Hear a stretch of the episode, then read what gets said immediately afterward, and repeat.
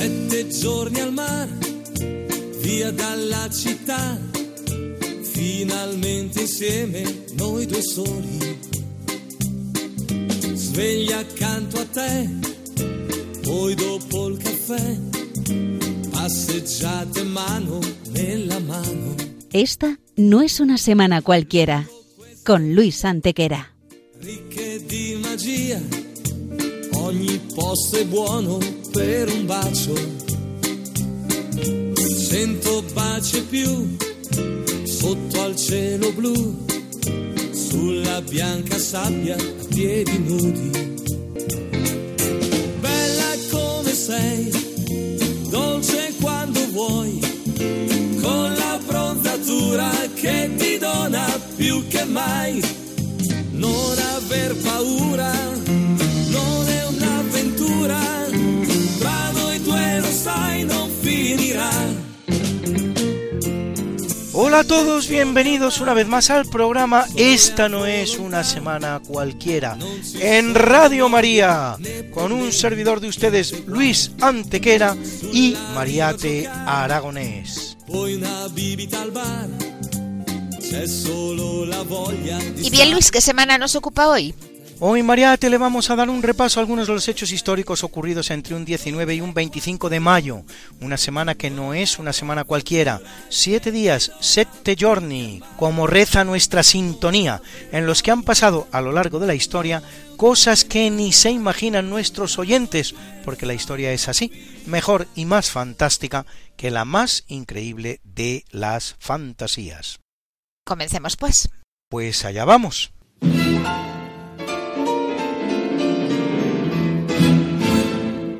En 715 es electo San Gregorio II, octogésimo noveno Papa de la Iglesia Católica, que lo es 16 años hasta 731, el cual reconstruye la abadía de Montecassino, el primer monasterio europeo.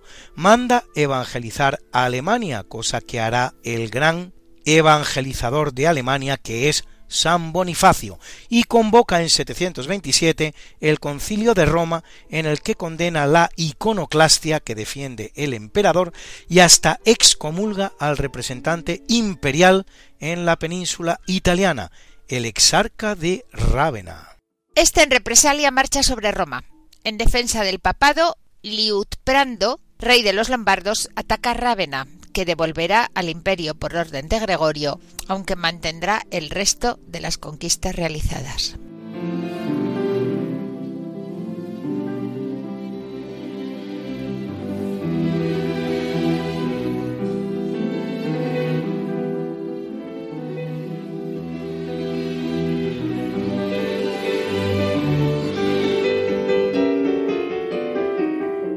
Fecha tal, pero del año 822, muerto Alaquem I, Abderramán II es elegido cuarto emir de Córdoba, reinando 30 años. Fomenta las ciencias y las artes, atrae a Córdoba a muchos sabios de su época, introduce el sistema indo-árabe de numeración decimal en España, vale decir en Europa.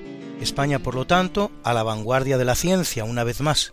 Realiza la llamada primera ampliación de la mezquita en Córdoba, funda las ciudades de Murcia y Calatrava y rechaza a los vikingos que se habían hecho fuertes en Sevilla. Pero es también el responsable de la persecución cristiana que culmina con las crucifixiones, sí, ha oído usted bien, crucifixiones de los mártires de Córdoba a orillas del Guadalquivir y de numerosas aceifas de pillaje contra los reinos cristianos, las cuales llegarán a puntos tan lejanos como Galicia, Barcelona o incluso Narbona en Francia. Todo esto para los que hablan de la ejemplar convivencia que se produjo en España con el Islam, uno de esos lugares comunes que cala inexorablemente en un discurso histórico cada vez más lejano a la realidad y menos científico.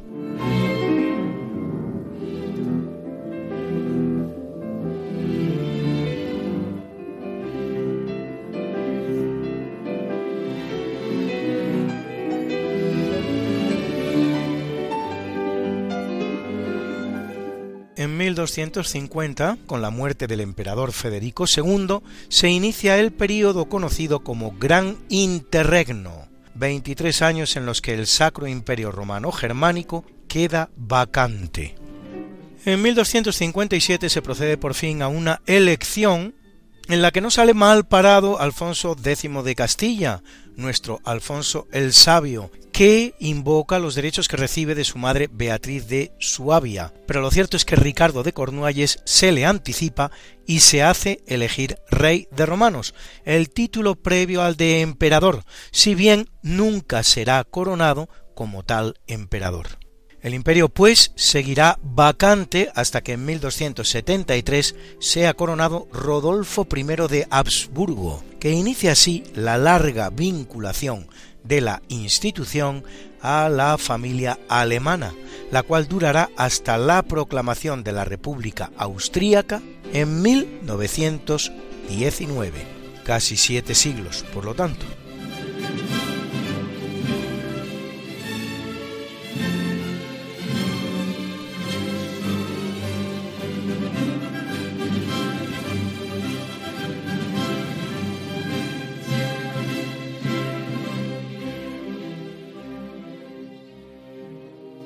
En 1337, Felipe VI de Francia arrebata el condado de Guyena o Aquitania, en territorio francés a Eduardo III de Inglaterra. Da comienzo así la llamada Guerra de los Cien Años que enfrenta Francia e Inglaterra por el trono de Francia.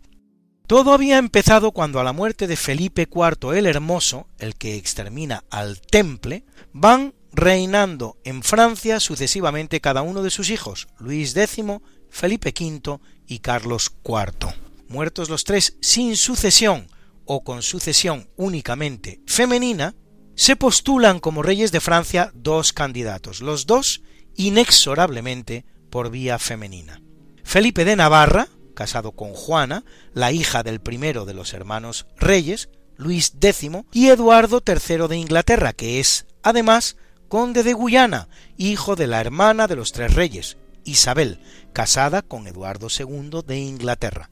Es entonces cuando el primero, Felipe, intitulado ya VI de Francia, decide atacar a Eduardo III de Inglaterra en Aquitania, arrebatándole el condado de Guyana e iniciando una larguísima guerra que recibe el nombre de Guerra de los Cien años, y eso que en realidad dura aún más, 116, la cual terminará finalmente con la expulsión de los ingleses del territorio francés en 1453.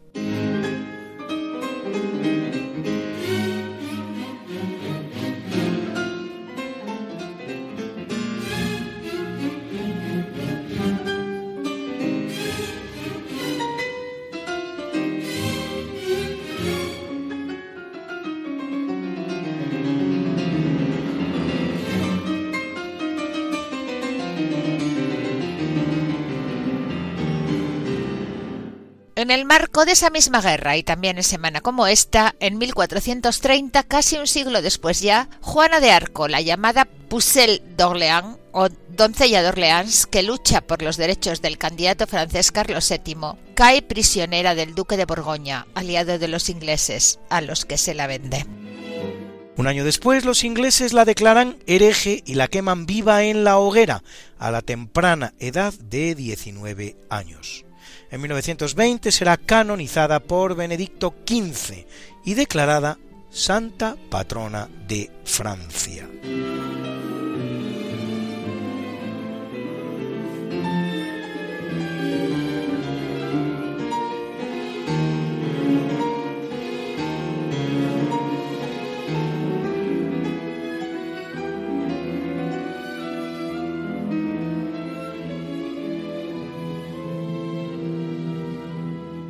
Y ahora otra larga guerra dinástica, también entre ingleses, prácticamente la que sucede a la anterior y disputan las dos ramas de la familia reinante de los Plantagenet, los Lancaster y los York, denominada de las dos rosas, por llevar cada uno una rosa en su blasón, roja los Lancaster y blanca los York ya que en semana como esta, pero de 1471, concluye la batalla de Tewkesbury con la victoria de los York. No es, sin embargo, el final de la guerra.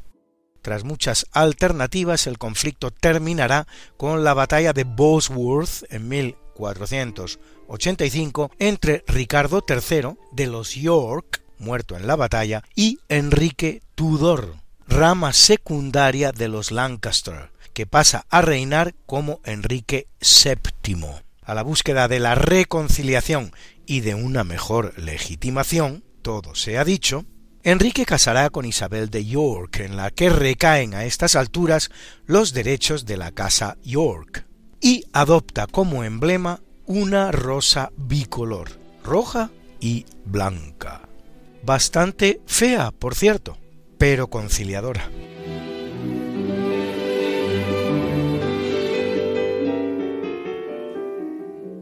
En 1485, dentro de la campaña que finalizará con la conquista de Granada y el cierre de la Reconquista siete años más tarde, Fernando el Católico en persona conquista la bellísima ciudad de Ronda.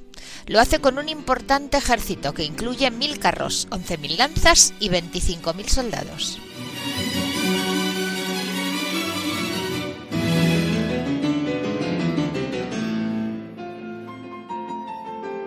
Los moros entonces esclavizan a los cristianos de la ciudad, a los que obligan a subir el agua desde el río, que corre 200 metros por debajo de Ronda, en el famoso Tajo que divide la ciudad en dos, para lo cual los encadenan en fila a las laderas del mismo, de manera que puedan pasárselos unos a otros los baldes de agua que van subiendo del río.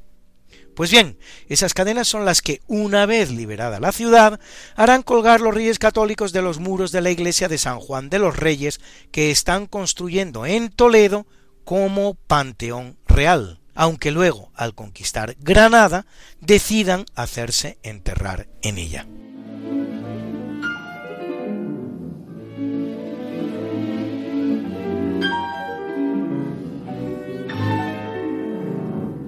En 1498 el explorador portugués Vasco de Gama se convierte en el primer europeo en alcanzar la India por mar, haciéndolo por la vía africana y bordeando el Cabo de Buena Esperanza, en el sur de África.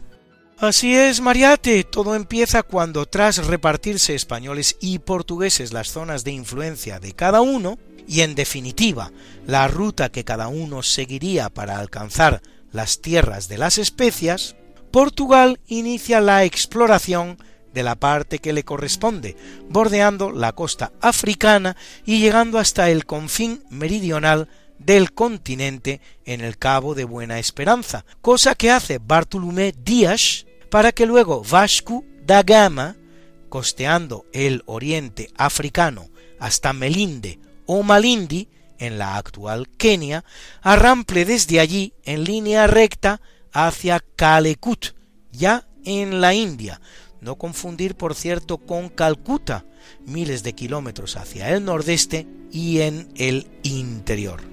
Una Calecut que es la actual Cosicode.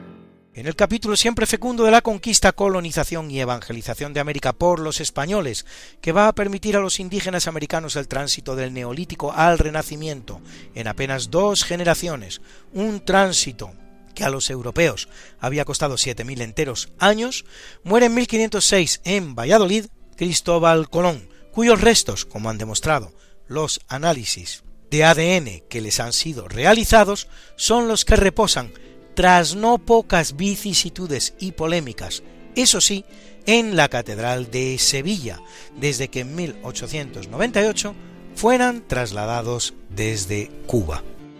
Haciendo posible todos ellos y muchos más tres siglos de Pax Hispana sin precedentes en la historia americana, la cual, una vez que España abandone el escenario, conocerá más de dos centenares de conflictos, tanto civiles como entre vecinos.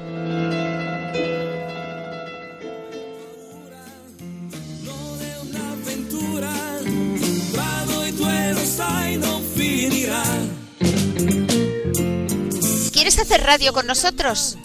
Si conoces algún suceso histórico que te parezca particularmente interesante y quieres compartirlo en nuestro programa, no dejes de hacerlo.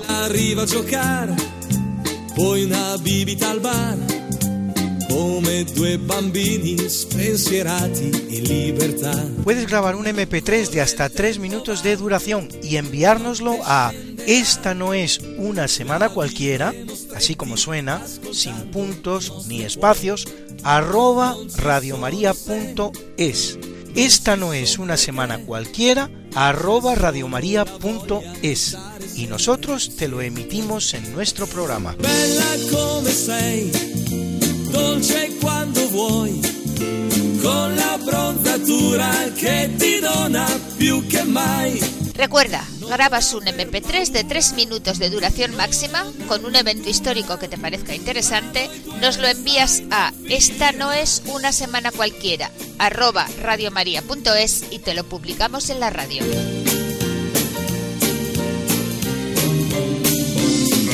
¡Anímate!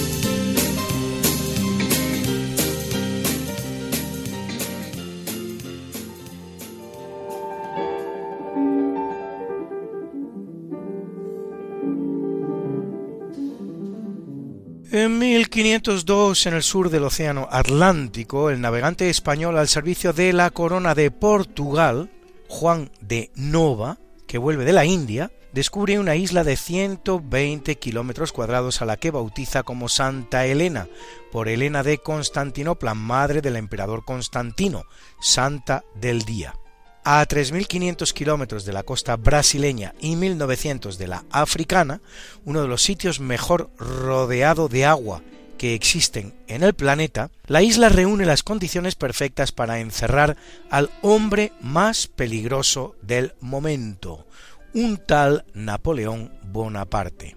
Lo que no pillará el citado presidiario es viruela, pues siete años antes de llegar a la isla, de la que sólo saldrá en un sarcófago. 25 años más tarde y 19 después de morir, es viruela, pues a pesar de pertenecer la isla a una potencia con la que España estaba en guerra, Inglaterra, la expedición de la vacuna de Javier Balmis, que financia el rey Carlos IV, tocará en ella, regalando la vacuna a sus habitantes, por lo que cuando llega Napoleón no hay viruela en la isla.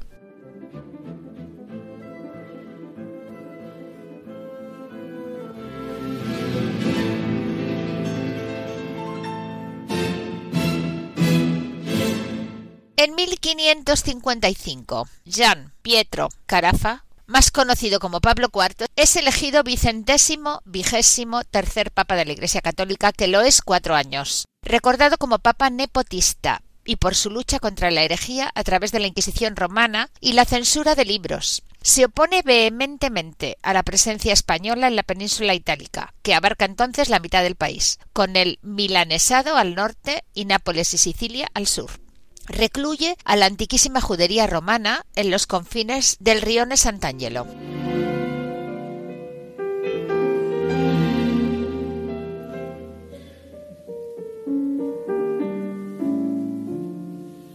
En 1822 jura como emperador de México Agustín Iturbide, presidente a la sazón de la Junta Provisional Gubernativa que había proclamado la independencia del virreinato de Nueva España respecto de la corona española.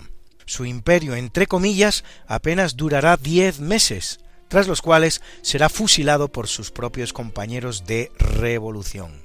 Iturbide y con él México había recibido de España un territorio de 5 millones de kilómetros cuadrados, mientras que su incómodo vecino del norte, los anglófonos y protestantes Estados Unidos, y bastante obsesionado con México, tiene entonces poco más de un millón. Al día de hoy, Estados Unidos tiene 9 millones de kilómetros cuadrados, dos de ellos arrebatados a México, mientras que México no llega a dos y todavía hay quien le echa la culpa a España.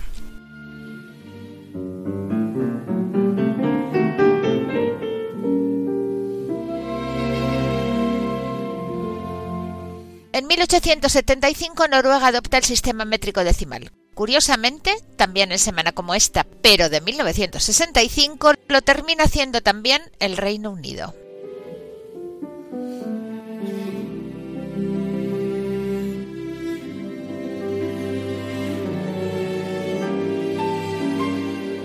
El sistema será internacionalmente adoptado en la primera Conferencia General de Pesas y Medidas de 1889. 50 redondos años antes, es decir, desde 1839, 116 años antes que el Reino Unido, por lo tanto, y sin esperar a que se produjera la conferencia, ya regía en España, una vez más, a la vanguardia de los avances culturales y científicos. Los trabajos conducentes al establecimiento del Metro Comunidad Universal de Mérida habían comenzado en la Francia revolucionaria, en 1793, encargándose de los cálculos que llevarán a la determinación de su medida los franceses Jean-Baptiste Delambre y Pierre Mersenne, y el español Gabriel Ciscar, los cuales miden la longitud del meridiano que va desde la Torre del Fuerte en Montjuïc, en Barcelona, a Dunkerque. Los patrones en platino del metro y del kilogramo se depositarán en los archivos nacionales de París el 22 de junio de 1799, considerada así la fecha fundacional del sistema, y aunque Francia lo adopta en 1800, lo abandonará en 1814, para retomarlo de nuevo después.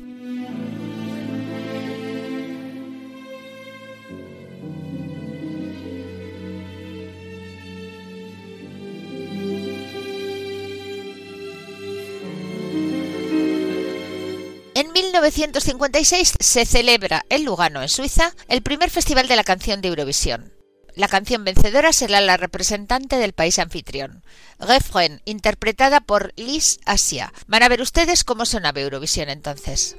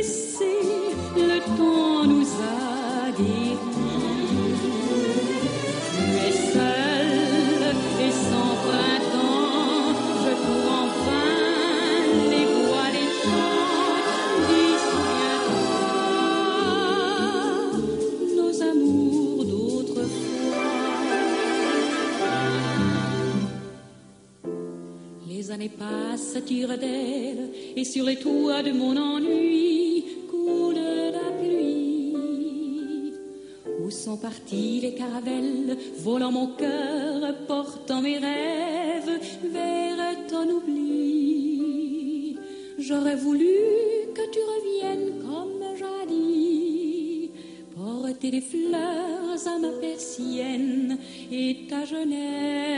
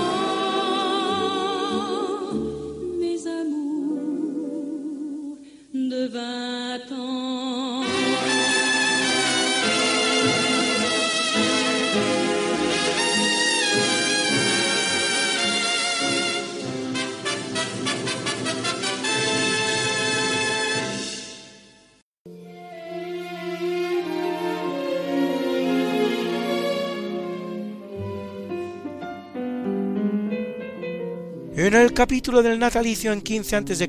nace en Roma Julio César Germánico, sobrino del emperador Tiberio que pacifica y gobierna la provincia germana, de ahí su sobrenombre, Germánico, donde alcanza un extraordinario prestigio, aunque morirá muy joven en campaña, bien que por enfermedad y no por herida. Puede, eso sí, que envenenado, pero no se sabe con certeza. Comparado con Alejandro Magno por su genio militar, su juventud y su belleza, será sin embargo, y a pesar de su inmaculada trayectoria, padre y abuelo respectivamente de dos de los peores sátrapas de la historia romana, los futuros emperadores, Calígula, su hijo, y Nerón, su nieto.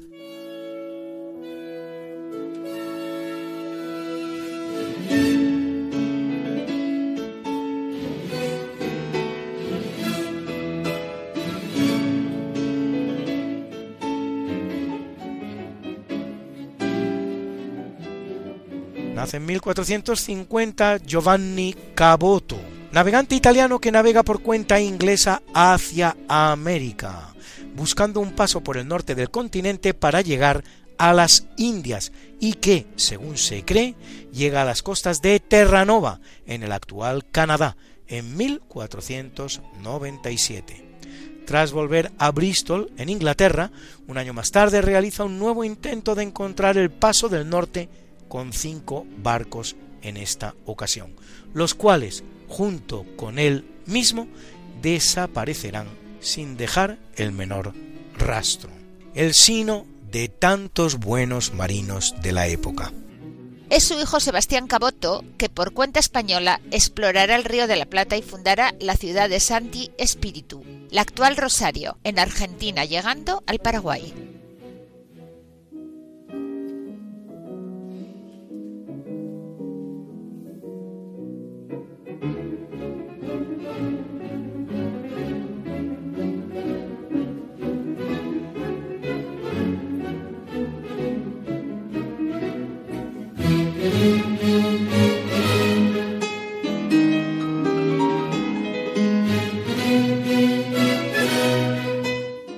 1527 nace en Valladolid el gran Felipe II, rey de España, que reina sobre un fabuloso imperio en el que, según sus propias palabras, no se pone el sol, el cual se extiende por Europa, África, Asia y toda la América conocida, sobre todo desde el momento en que, por legítimo derecho, en 1580 accede a la corona portuguesa a la muerte de su sobrino el rey Sebastián de Portugal.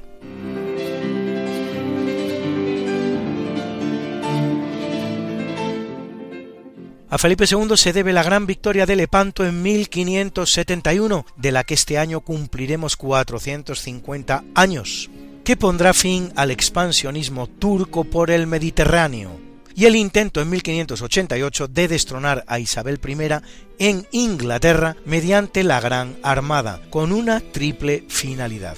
Castigar la ejecución por Isabel de la Reina Católica de Escocia, María, acabar con la piratería inglesa y poner fin al experimento protestante en Inglaterra. La campaña se verá malograda por unas terribles tempestades que hundirán un tercio de la flota hispana, solo un tercio, por cierto, el resto mal que bien retorna a puerto.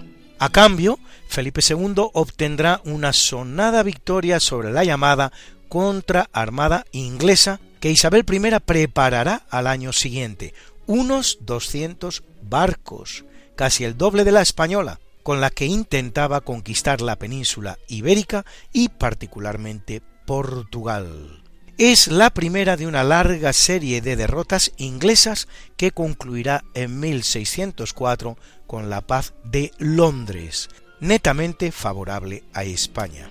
Y por cierto, ¿para cuándo un monumento como Dios manda a Felipe II en Madrid?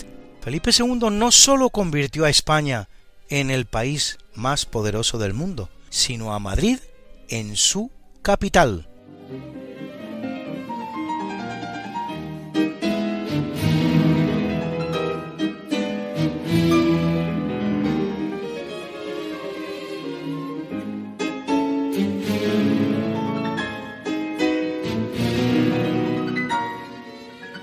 En 1741 la flota del almirante británico Edward Vernon, formada por 140 barcos y 30.000 hombres, la más grande que hubieran visto los tiempos hasta la fecha, se retira tras la derrota que en Cartagena de Indias le inflige el gran marino español Blas de Lezo, con apenas siete barcos y 1.500 hombres. La batalla pone fin a la Guerra del Asiento, mediante la cual Inglaterra intentaba entrar por Cartagena de Indias para arrebatar a España sus territorios en América. La victoria española, Luis, representará 80 años más de pacífica y fructífera permanencia española en el continente, y muy probablemente también la preservación en él tanto de la lengua española como de la religión católica. De no ser por la victoria de Lezo, el destino de América del Sur podría haberse parecido mucho al de los Estados Unidos, que no se olvide, fueron en sus dos terceras partes españoles, siendo así que, al día de hoy, dicha presencia española se halla completamente pisoteada.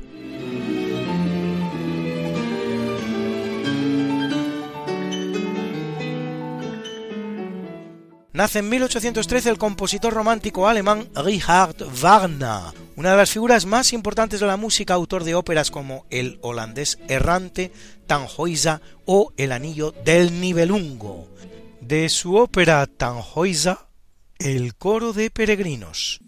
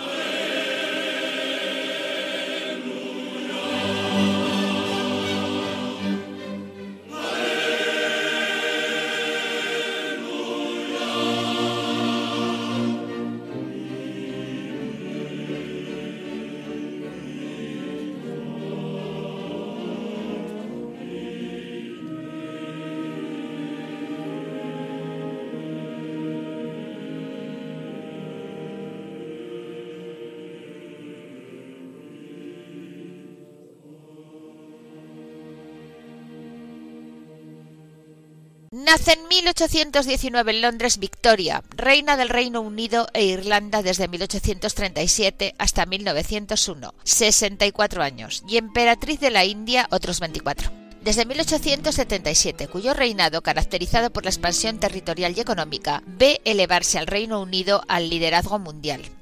Muerto su tío Guillermo IV sin descendencia legítima e hija del hermano de este, Eduardo, Victoria es la única posible sucesora al trono en su generación. Victoria casará con el príncipe alemán Alberto de Saxo-Coburgo-Gotha, que le dará o al que dará, como prefieran ustedes, nueve hijos. Cuando en 1914 comience la Primera Guerra Mundial contra Alemania, reinando ya Eduardo VII, hijo de Victoria, la familia real inglesa decide dejar de utilizar su apellido alemán, sustituyéndolo por el del palacio preferido de la familia, Windsor, apellido que sigue portando en la actualidad, a la espera de lo que haga el heredero a la corona, Carlos, que tiene sobrados motivos para elegir como tal Mountbatten ya que es tanto el de su padre, el fallecido príncipe Felipe de Edimburgo, como el de su tío Louis Mountbatten, Lord Mountbatten, asesinado por el IRA, persona que ejerció sobre él la máxima influencia y hacia la que él profesaba el máximo afecto.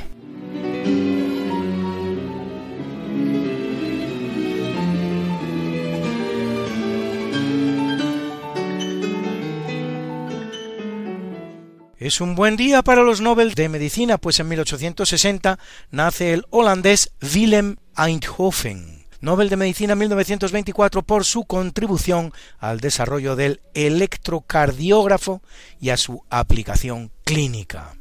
Y en 1936 lo hace el alemán Günther Blobel, Nobel de Medicina 1999 por el descubrimiento de que las proteínas tienen señales intrínsecas que gobiernan su transporte y situación en la célula.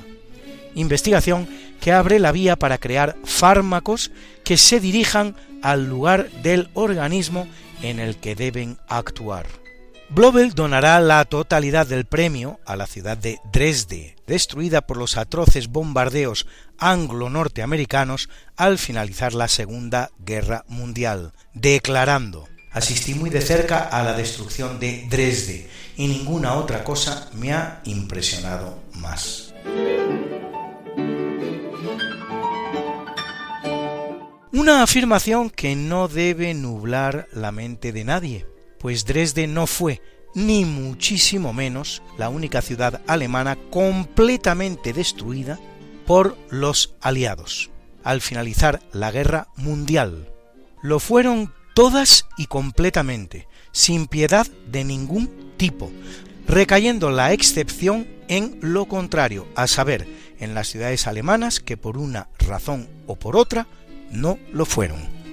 Así, por ejemplo, Heidelberg, la ciudad universitaria alemana por excelencia, gracias a un pacto entre caballeros realizado con la inglesa Cambridge de no bombardear ninguna de las dos ciudades, y Constanza por hallarse en la frontera con la neutral Suiza y decidir los aliados mantenerla íntegra para tener un lugar en el que poder celebrar reuniones.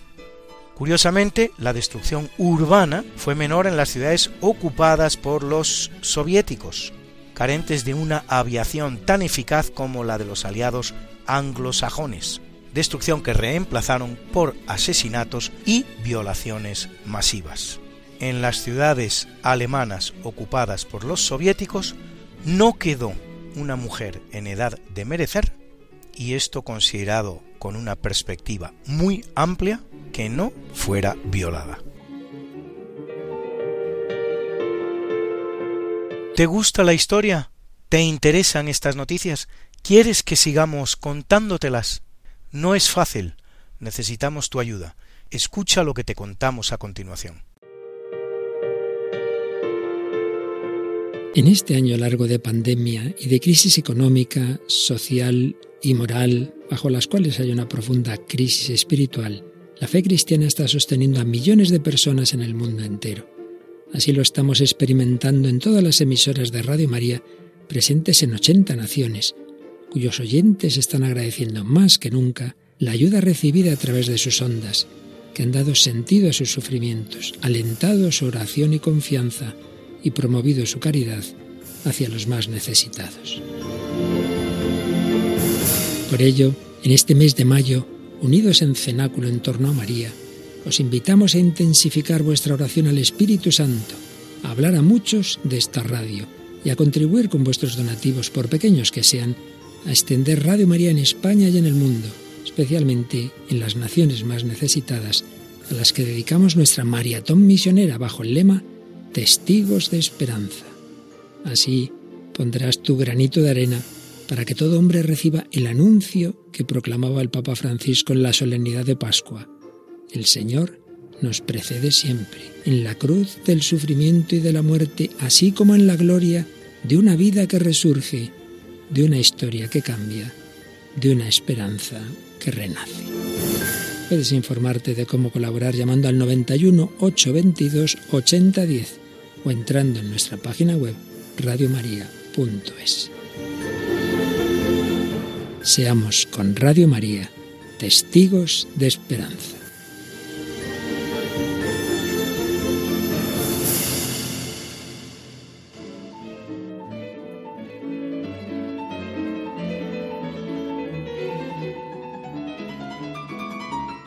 Nace en 1924 Sanur Vaninag Aznaburian Bagdasarian, más conocido como Charles Aznabur, cantante, compositor y actor francés de origen armenio, cuya voz inconfundible reconocerán ustedes sin duda en este maravilloso temazo, La Bohème.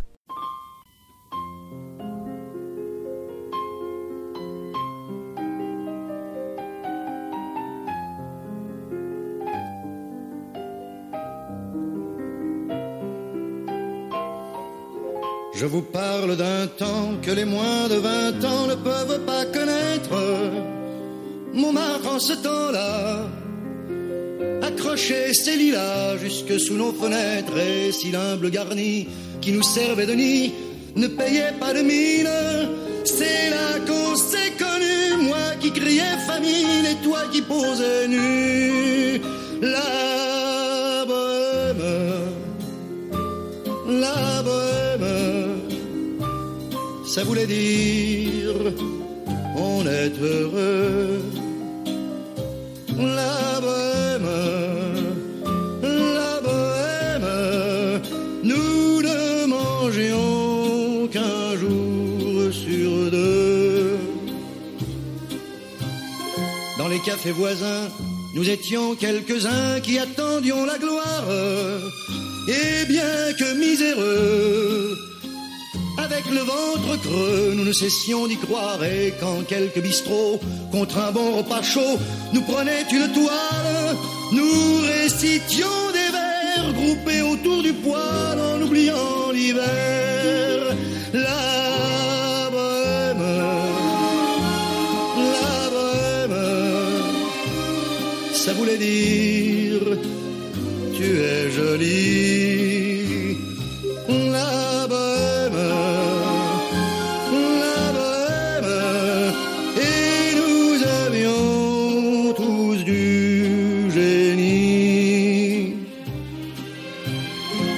Il m'arrivait devant mon chevalet de passer des nuits blanches, retouchant le dessin de la ligne d'un sein, du galbe d'une hanche, et ce n'est qu'au matin qu'on s'asseyait enfin devant un café crème. Épuisé mais ravi, fallait-il que l'on s'aime et qu'on aime la vie?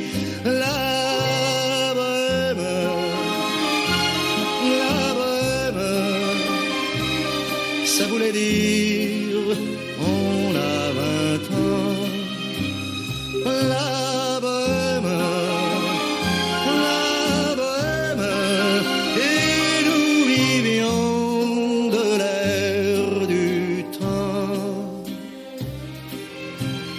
Quand au hasard des jours, je m'en vais faire un tour à mon ancienne adresse, je ne reconnais plus ni les murs, ni les rues qui ont vu ma jeunesse en haut d'un escalier. Je cherche l'atelier dont plus rien ne subsiste. Dans son nouveau décor, Montmartre semble triste et les lilas sont morts. la bohème, la bohème. On était jeunes, on était fous, la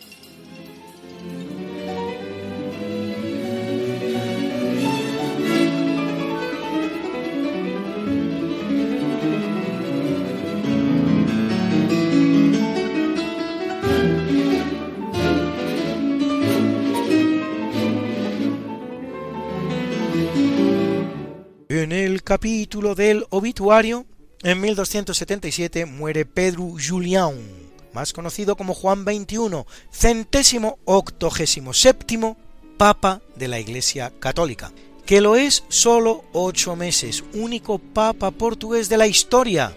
Fíjense ustedes lo que son las cosas, hablamos del siglo XIII, Pedro Hispano, nombre por el que se lo cita también en la Divina Comedia.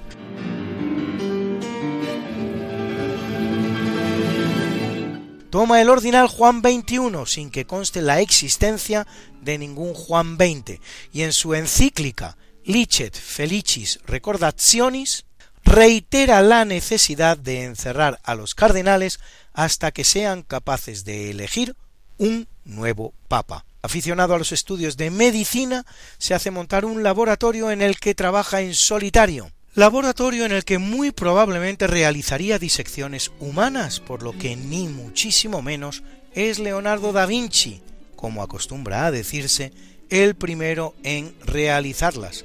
Muchos lo habían hecho antes que él, y cuyo techo, el del laboratorio, un día colapsará, poniendo fin así a la vida del Papa hispano.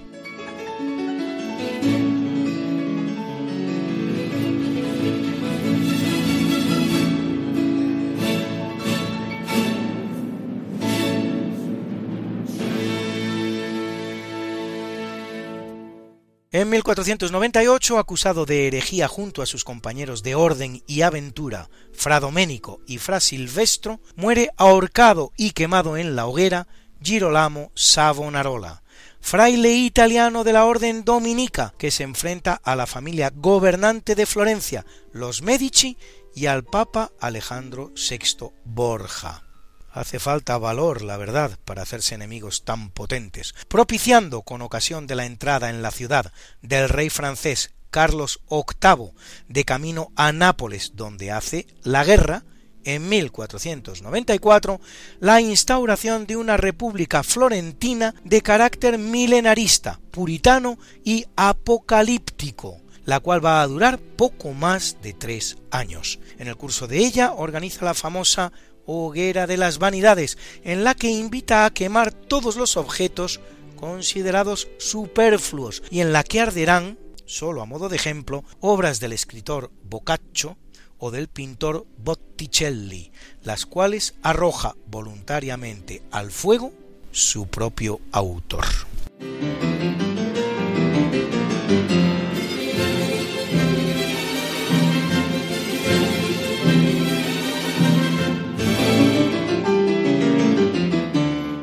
1542, a consecuencia de unas fiebres, muere el gran explorador y conquistador español Hernando de Soto, que después de participar en la conquista de Nicaragua y de ser gobernador de Cuba, parte a la conquista de la Florida norteamericana. Descubre y cruza el río Mississippi, al que llama Gran Río del Espíritu Santo, y luego su afluente, el Arkansas, al que los españoles llaman Napeste, derivado del nombre nativo Nesplentle. Nesplente. Nespentle. Espro Nesple, Nespentle, explorando las regiones norteamericanas de Kansas, Oklahoma y Texas.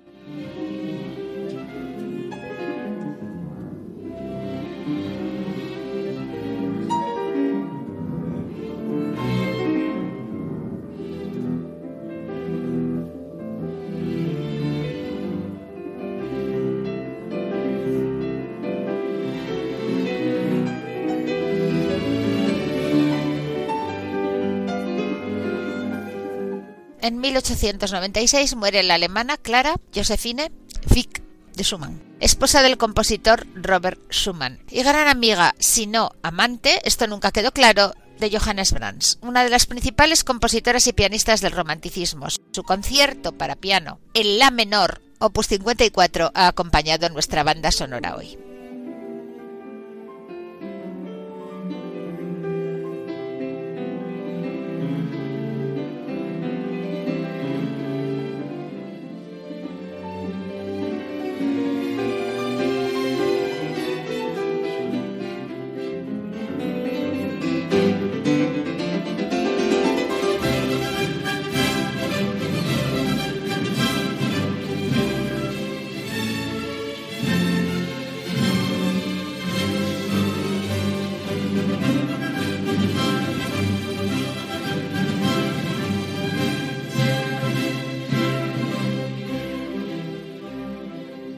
Y en el buzón de Esta no es una semana cualquiera, ese gran amigo de nuestro programa que es Juan Patarro nos presenta a un personaje singular que muchos de ustedes conocerán sin duda. Hola, hoy voy a hablar de una maravillosa voz y garganta que alargaba falsetes y tonadillas hasta límites desconocidos. Antonio Molina, de pequeño, cuidaba de cerdos y paseaba en burro vendiendo leche por las calles de Málaga. De Mozalbete se fue a trabajar a Madrid, donde trabajó de tapicero y camarero. Cantaba por los bares. Descubierto por el maestro Legaza, que lo instruyó musical y académicamente, cantando cuatro canciones que le hicieron famoso: El macetero, El agua del avellano, Cuando siento una guitarra. Se presentó a un concurso en Radio España, presentado por Ángel Soler, y ganó. Ídolo de multitudes que en los años 50 llenaba campos de fútbol, plaza de toros y teatros. Hizo radio, televisión y cine. En los años 1956 a 1967 recorrió España y América, donde triunfó con grandes éxitos y fue aclamado en Estados Unidos. Vivió en el madrileño barrio de Fuencarral y está enterrado en el cementerio de la Almudena. Sus coplas Soy minero Adiós España querida, la estudiantina y la hija de Juan Simón. Le damos el último adiós al que hubiera sido un gran cantante y un gran tenor. Cuando siento una guitarra, cuando siento una guitarra, me dan ganas de llorar. Porque me acuerdo de España porque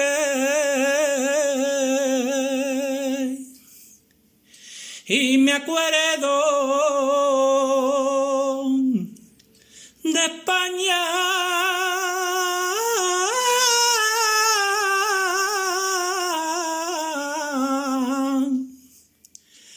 La tierra por mi soñar Morena no me no, morena no me digas, sí, me muero por tu beso, que soy negra.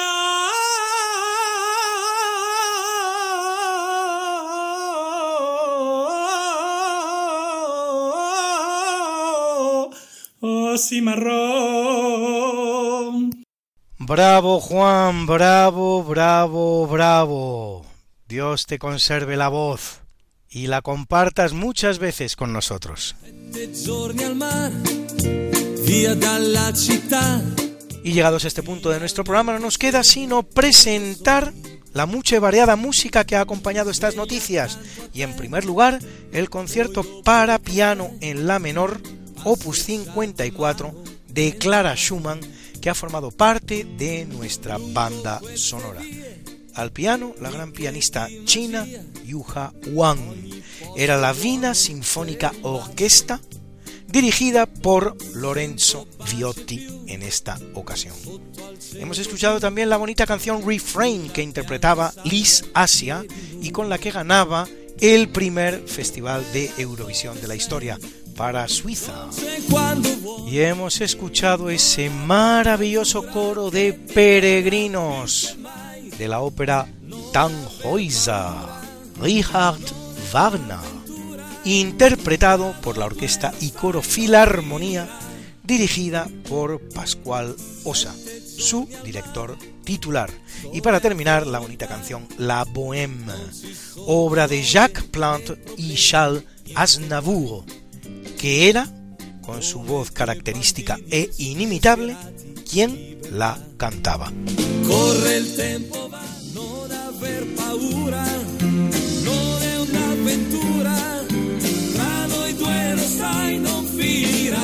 Esta no es una semana cualquiera, a que teníamos razón, La historia, ¿cómo es? y no como nos gustaría que fuera. Hasta el próximo programa, Se despiden de ti Mariate Aragonés. y Luis Antequera. Pero yo te veo muy pronto en el programa de Javier Ángel Ramírez, Diálogos con la Ciencia, el jueves a las 12 de la noche, o lo que es lo mismo, el viernes a las 0 horas, con nuevos episodios de nuestra apasionante historia. No te lo pierdas. Les hemos ofrecido en Radio María Esta no es una semana cualquiera, con Luis Antequera y María Te Aragonés.